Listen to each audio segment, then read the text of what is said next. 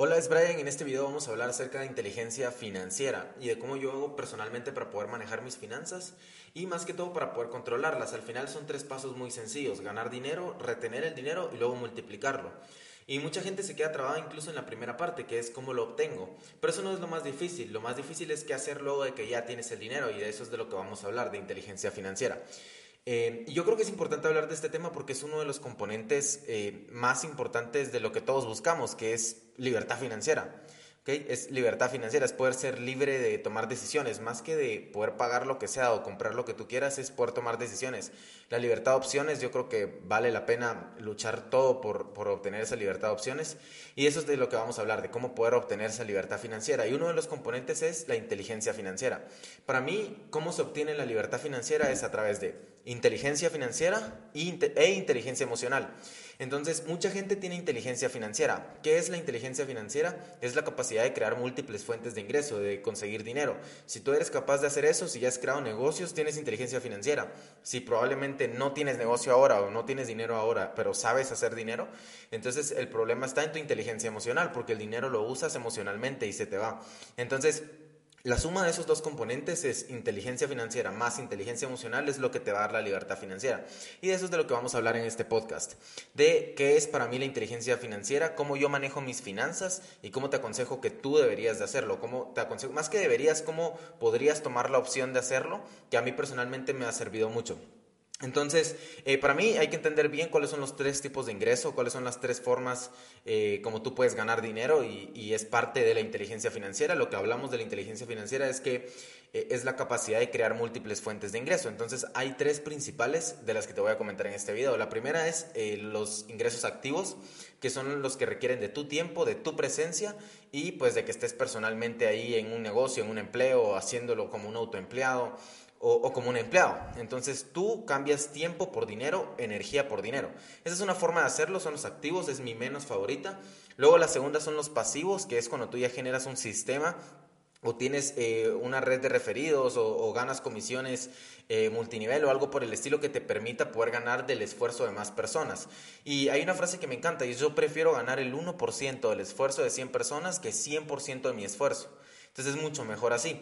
¿Cómo lo haces? Entonces ahora es donde viene la inteligencia financiera. Es la capacidad de tener creatividad y fomentar eh, el pensamiento creativo para poder lanzar esas, tres, esas ideas de negocio en estas tres formas de ganar dinero, tanto activos como pasivos, como ganados por inversión. Es cuando tú das dinero y entonces esperas un retorno, esperas un dividendo, un retorno, etcétera. Puede ser en tierra, puede ser en, en, la bolsa, puede ser en lo que tú prefieras, pero tienes que conocer bien a lo que te estás metiendo. Para mí eso es importante. Esas son las tres formas de ganar dinero. Ganados activamente, o sea, tú cambias tu tiempo por dinero los ganados pasivamente y los ganados por inversión. Esas son las tres formas de hacerlo. Yo te quiero comentar cómo yo organizo mis finanzas o cómo yo manejo mis cuentas. Yo tengo, de hecho aquí lo estaba viendo, tengo múltiples cuentas eh, y, y, una de las formas como yo las manejo es de la siguiente manera. Yo creo que es importante tener fondos para distintas cosas. No puedes tener el dinero en una misma cuenta porque entonces se va a sumar y vas a pensar como que eh, todo eso es lo, lo, que, lo que hay disponible, cuando en realidad te vas a dar cuenta que no, no es así, sino lo vas dividiendo como por diferentes cuentas y entonces vas viendo eh, de cuál es de la que vas a sacar o de cuál es de la que vas a necesitar. Por ejemplo, yo tengo tres monetarias, entonces una es para pagar la publicidad de Facebook, la otra es para uso personal, o sea, es lo que tengo líquido, lo que uso para pagar eh, al día a día cosas que necesito. Y luego eh, tengo otra que utilizo solo para transferirme dinero y pagar una tarjeta de crédito. Y luego tengo tres cuentas de ahorro. Una que utilizo para como dinero protector y para inversiones futuras la otra para el pago de unos terrenos y, para emergencias. De esa cuenta es de donde yo saco dinero para emergencias en caso, por ejemplo, me suceda algo o tenga que invertir. Por ejemplo, hace poco que a mi carro le, fallaron un montón de cosas y lo tuve que llevar, pues de esa cuenta de ahorro jalo. Y la tercera, que para mí es de, la más, de las más importantes, yo creo que todos deberíamos de tener una cuenta así, es la de eh, ahorros para estudios. Entonces ahí es donde yo voy metiendo todo el dinero que utilizo para poder comprar libros, para poder pagarle a mentores, para poder pagar cursos, capacitaciones, entonces todo eso es, tengo un fondo específico para eso. Entonces yo creo que es importante tener múltiples cuentas y mucha gente me dice, ¿para, ¿para qué tantas cuentas? Digo, con una ahí tengo todo y ya.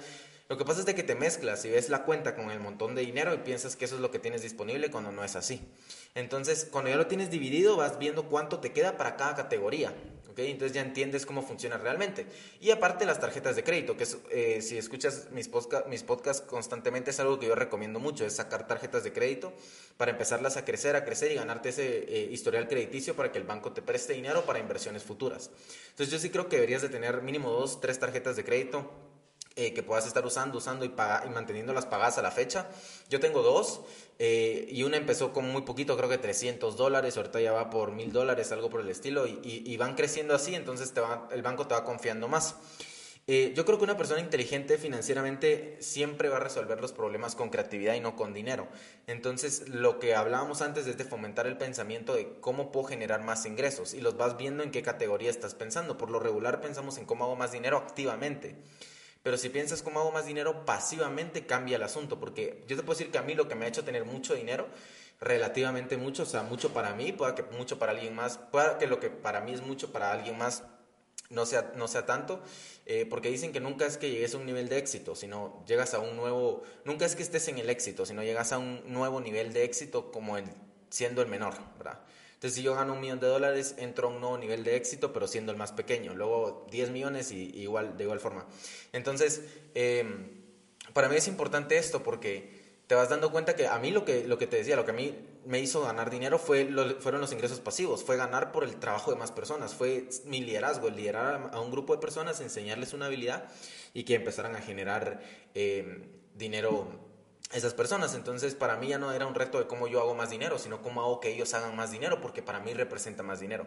Entonces, yo pensaría en cómo hago más dinero para cada categoría. Ingresos activos, o sea, en lo que voy a dedicar mi tiempo. Por ejemplo, ahorita tengo un negocio que es una agencia de marketing. Yo estoy activamente ahí, entonces es un ingreso activo, porque yo tengo que estar todos los días en reuniones, llamadas con clientes, resolviendo problemas. Luego en el otro negocio es activo también porque también hago, anuncios de Facebook, etcétera, pero también es pasivo, tengo un ingreso pasivo que es de lo que más gano que es de las ventas generales de todos. Y luego tengo eh, ganados por inversión, que es donde estoy eh, invirtiendo en fondos, metiendo dinero en tierra, entonces pues todo eso genera una inversión. Eh, yo te recomendaría, sí te recomendaría que pudieras empezar a, investigar en dónde invertir el dinero en tierra. Eh, por ejemplo, yo no creo que necesites más de 50 mil quetzales para invertir en un terreno. Puedes engancharlo con 4 mil, 6 mil, 7 mil quetzales y luego ya vas ahorrando todos los meses. Para mí es un ahorro. Todos los meses que yo pago mis terrenos es un ahorro. Entonces yo creo que es bien importante empezar a ponerle cabeza a las finanzas. Por ejemplo, yo ahorita me acabo de dedicar dos horas casi a solo ver mis números, a ver cómo me fue es algo que me ha cambiado la vida, el tener mis cuentas todos los días. Yo veo mis cuentas de banco lo primero que hago en la mañana, lo, primero, lo último que hago en la noche y voy viendo como eh, en qué gasté hoy, qué hice. Y no es por ser meticuloso ni por cuidar tanto el dinero, no quiero que se me vaya, sino por entenderme a mí, cómo funciona yo como persona, cómo gasto, cuánto gasto y en qué es de lo que más gasto. Entonces, yo creo que es importante. El primer paso que yo te diría es para tener inteligencia financiera es empezar a ser consciente de cómo gastas el dinero y luego ya vienen muchas cosas, que ya es pensar cómo hago más ingresos activamente, cómo hago más ingresos pasivamente y cómo hago más ingresos eh, ganados por inversión.